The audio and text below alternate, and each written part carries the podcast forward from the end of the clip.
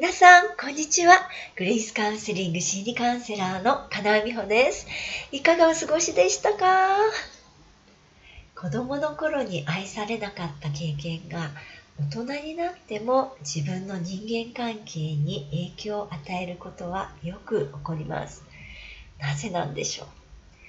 今日は繰り返してしまう人間関係のパターンを一新する秘訣をお話ししたいと思います私たちの周りの人との人間関係は親多くは母親との関係を再現します。愛情豊かな親に育てられた人は自然と愛情豊かな人を伴侶や友人に選ぶんです。でも全然自分を褒めてくれない親や認めてくれない親冷淡な親や意地悪な親。また自分のことで精一杯で余裕のない親に育てられた人は大切にされないことに慣れてしまってそれは当然だと考えるようになるんです。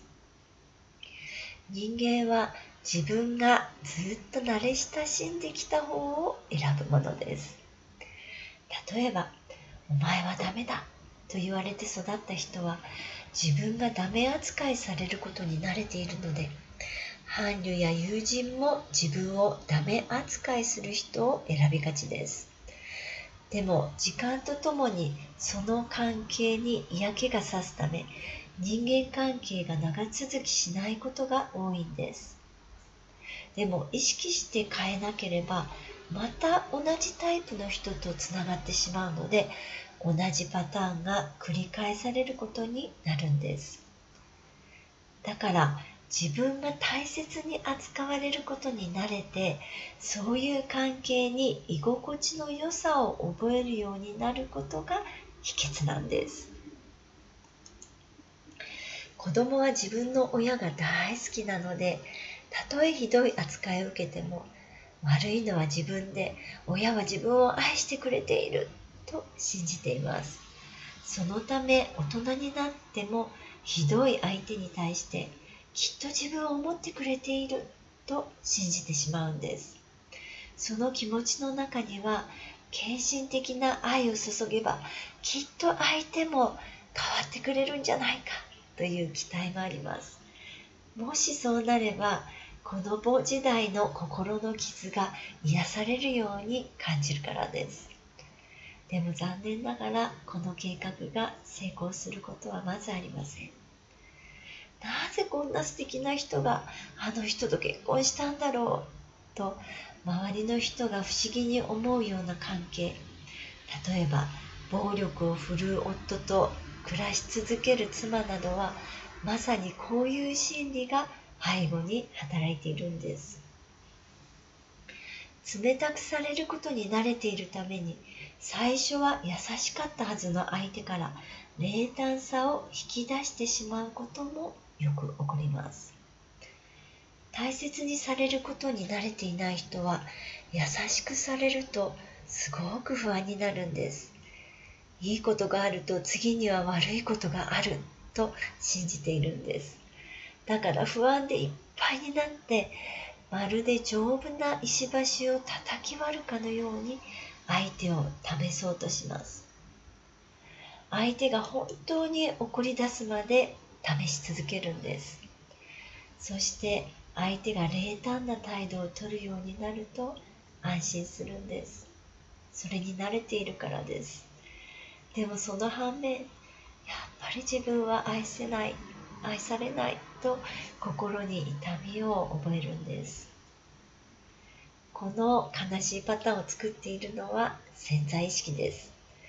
だからこの潜在意識を顕在化することができればこの同じパターンを繰り返すことに終止符を打つことができます。どうすればこのパターンを変えることができるんでしょうか？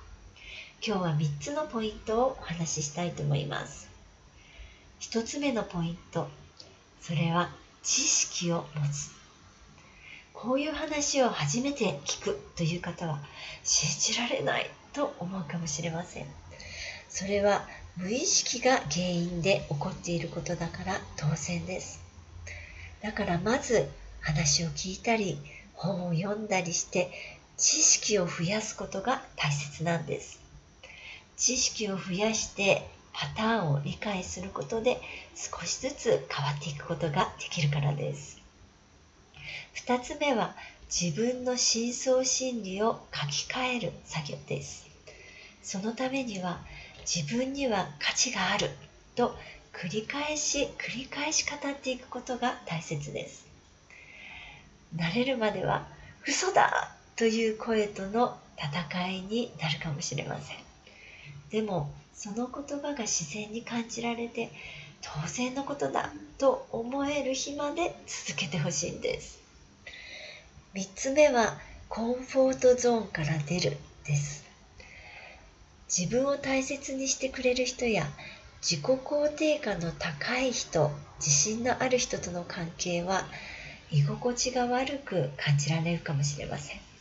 でも意識的にコンフォートゾーンから出てそういう人と時間を過ごすようにしてください。そういう人と一緒にいると自分はダメだ。とコンプレックスが刺激されることもあるかもしれません。それはそのことに慣れていないためなんです。そんな時こそ自分には価値があると自分の心に語りかけてください。そして疑わずに相手の愛情を受け取るということも意識してください。たとえ居心地が悪く感じてでもです。疑う気持ちが出てきた時も相手を試してはいけません。ああ今私は相手を失うことに不安を感じているんだなと理解して大丈夫。私には愛される価値があると安心感を感じるまで自分に声をかけてほしいんです。さあ今日の話皆さんはどう思いましたか？悩みはあなたとあなたの家族がもっともっと幸せになるための贈り物。大丈夫。あなたにもできます。では。